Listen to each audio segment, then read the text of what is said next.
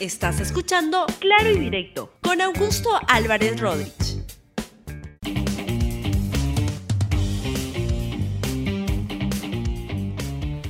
Bienvenidos a Claro y Directo, un programa de RTV. Hoy quiero comentar sobre algunos aspectos que me parecen que pueden llevar a que el gobierno deba requerir algunos ajustes en el gabinete ministerial, empezando por el presidente del Consejo de Ministros. Les quiero explicar por qué, por qué es que lo veo de esa manera y tiene que ver con esta serie de comentarios y reacciones, algunos comentarios, a propósito de la declaración de la ministra Gloria Montenegro sobre el tema de las violaciones crecientes que hay en el país. Y eso es donde ya no quiero referirme tanto a lo que dijo la ministra Gloria Montenegro, sino a la manera como el presidente del Consejo de Ministros reaccionó ante esa posición. Primero, lo que dijo fue la, la ministra Gloria Montenegro ante todo este problema enorme y creciente de violaciones y agresiones a las mujeres, lo que dijo fue Perú, país de violadores. Y esto lo que ha generado es una reacción enorme de un montón de gente que comenzaron a pedir la renuncia de la ministra Gloria Montenegro, diciendo que había faltado el respeto a todos los hombres en el Perú. Lo cual ciertamente es una tontería muy grande, porque si alguien dice Perú, país de cocineros, Nadie, pues, este, cree que todos cocinamos como Gastón Acurio y que freímos los, los huevos como, como el mejor chef. Este no. Cuando decimos Perú, país de, futbolistas, nadie cree que pateamos el penal como Paolo Guerrero. Estamos aludiendo a que en el Perú pues existen gente con ese tipo de características. Cuando la ministra está diciendo Perú, país de violadores, lo que está diciendo es que hay demasiados violadores y eso es evidente que lo hay. Y es una manera de llamar la, la atención. Y en ese contexto pues hubo muchas críticas a la ministra y esto fue lo que la ministra dijo ante las críticas. Por favor, que todo el Perú se sume a mis palabras. Esas palabras que van de la mano con la indignación cuando vemos a través de nuestros centros de emergencia mujer que de 1.200 denuncias pasaron a 1.400, pero luego en el 2019 pasaron las 4.000. Esa indignación debe ser de todos los peruanos y el Perú tenemos que transformarlo en un Perú que cuida a la niñez, que protege a la mujer y que somos y sabemos conciliar criterios para vivir en paz, en armonía. Así es que yo me ratifico en lo dicho y espero que todo el Perú, todo el periodismo se sume a la indignación en favor del cuidado de los niños, las niñas y los adolescentes. A mí me parece muy bien que se haya ratificado en lo, dicho porque es una manera, insisto, de llamar la atención sobre un tema que es creciente y que es muy grave, las constantes agresiones sexuales a las mujeres. El Perú tiene, es uno de los países donde más se registran casos de violación de mujeres.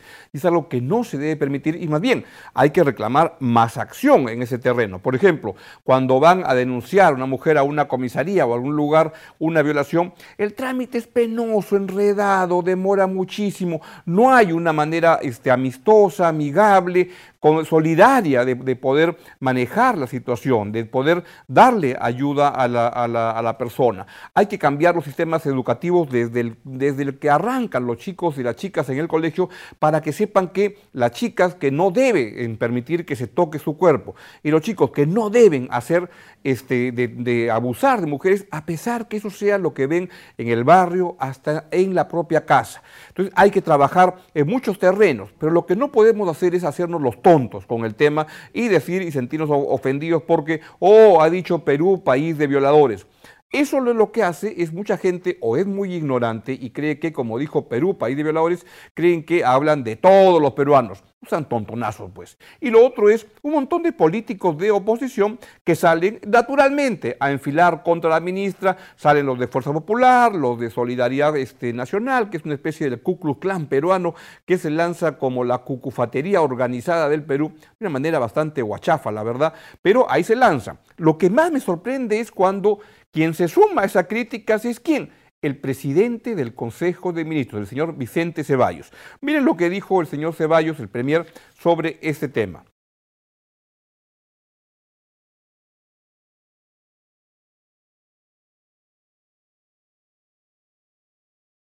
y que acciones de uno u otro lado no pueden llevar a generalizaciones. Siguiente responde a un sentimiento de impotencia, dado que ella lidera un sector que tiene como prioridad la defensa de la mujer. Siguiente. Todos debemos ser cautos y no generar corrientes alarmistas que no solo motivan desconcierto, sino también mayores contrastes en un país que reclama unidad y consensos. Pues esa es la última, esa es la última, ¿no? Que resume lo que dijo el Premier. A mí parece que está muy mal, que este es un caso en el cual el gobierno, empezando por el presidente del Consejo de Ministros, que es un vocero, entre las funciones más importantes de un presidente del Consejo de Ministros es ser vocero del gobierno. Y cuando él sale de esa manera tan tibiona, tan este, con, tan condescendiente con los críticos del gobierno, con los opositores del gobierno, simplemente lo que está haciendo es dejar sin piso a la ministra Gloria Montenegro. Él debería haber salido con firmeza, con claridad, a este, aclarar las cosas y decir que sí, que el gobierno está muy preocupado por el tema y que deben tomar más acciones. Eso es lo que hay que reclamarle al gobierno y no más bien que hayan dicho Perú, país de violadores. Que además no es algo nuevo, tampoco fue muy original la, ministra Gloria Montenegro, porque ya lo habían dicho antes Marisa Glave e Indira Wilke en el Congreso. ¿Saben lo que pasó? Toda la maquinaria del Fujiaprismo en el Congreso se lanzó contra ellas para ver cómo la suspendían. En los tiempos en que el Fujiaprismo demostraba ser una manada de matones que había en el Congreso, dispuestos a utilizar su enorme poder del voto pero con muy poca eh, razón y muy poca justificación, para obstaculizar, para abusar de este, en, el, en, el, en, el, en el Parlamento. Y ahora lo que tenemos es un presidente del Consejo de Ministros que es totalmente tibio ante esta posición. Y ahí es donde yo creo que el gobierno debería recapacitar y prepararse para tener una acción mucho más este, clara en muchos temas, porque lo que está pasando con el gobierno del presidente Martín Vizcarra es que está evitando el conflicto a toda costa y está haciendo es paralizándose a sí mismo y paralizando al país.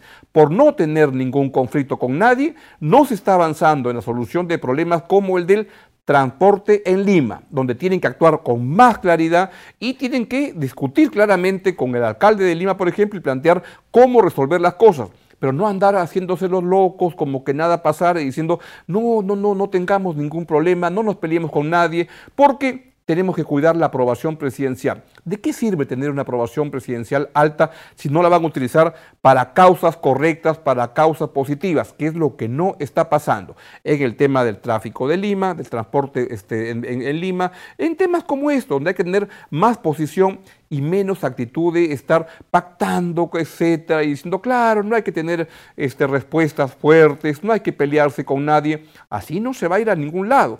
Y creo que el gobierno debería prepararse ahora que ya viene un Congreso de la República, que sabe Dios cómo irá a salir, pero el gobierno debería estarse organizando para tener un gabinete para pararse bien frente al, al, Congreso y sacar adelante políticas públicas. Pero si es que van a ir con este tono tan este, malaguoso, ahora, ahora, ahora, ahora que está de moda, que están diciendo que las, las malaguas atacan el litoral peruano, pues esta onda malaguosa, que no se sabe dónde está el gobierno, no le hace bien. El gobierno debería aprovechar este año para sacar proyectos de inversión pública e inversión privada, por ejemplo, en la minería, donde por evitar conflictos, por ejemplo, con este señor Elmer Cáceres, que ya vemos lo que es, que es un borrachín que anda por ahí metido en tanta cuchipanda y que simplemente obstaculiza por obstaculizar, o en el caso del transporte público en la, en la, en la, en la capital, o en el caso de la defensa de posiciones claras en los temas de violaciones y agresiones a las mujeres.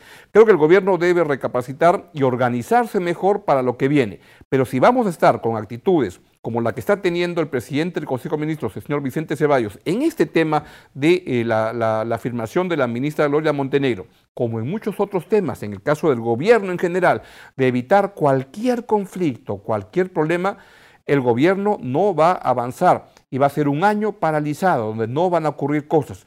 Y los presidentes y los gobiernos no se hacen simplemente para tocar pelota en el medio campo y no, avanzar, se hacen para meter goles. Y es lo que le está faltando a este gobierno. La prédica de la lucha contra la corrupción es importante, pero a eso hay que añadirle muchas más cosas y eso requiere un gobierno con fuerza, con posiciones, con claridad y no un gobierno wishiwashi como el que parece con demasiada frecuencia.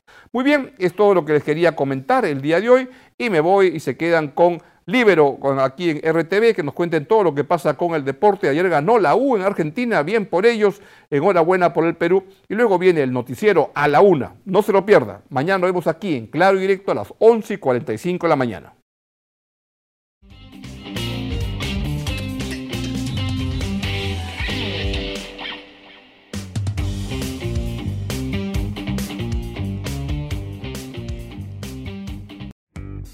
Gracias por escuchar Claro y Directo con Augusto Álvarez Rodríguez. Suscríbete para que disfrutes más contenidos.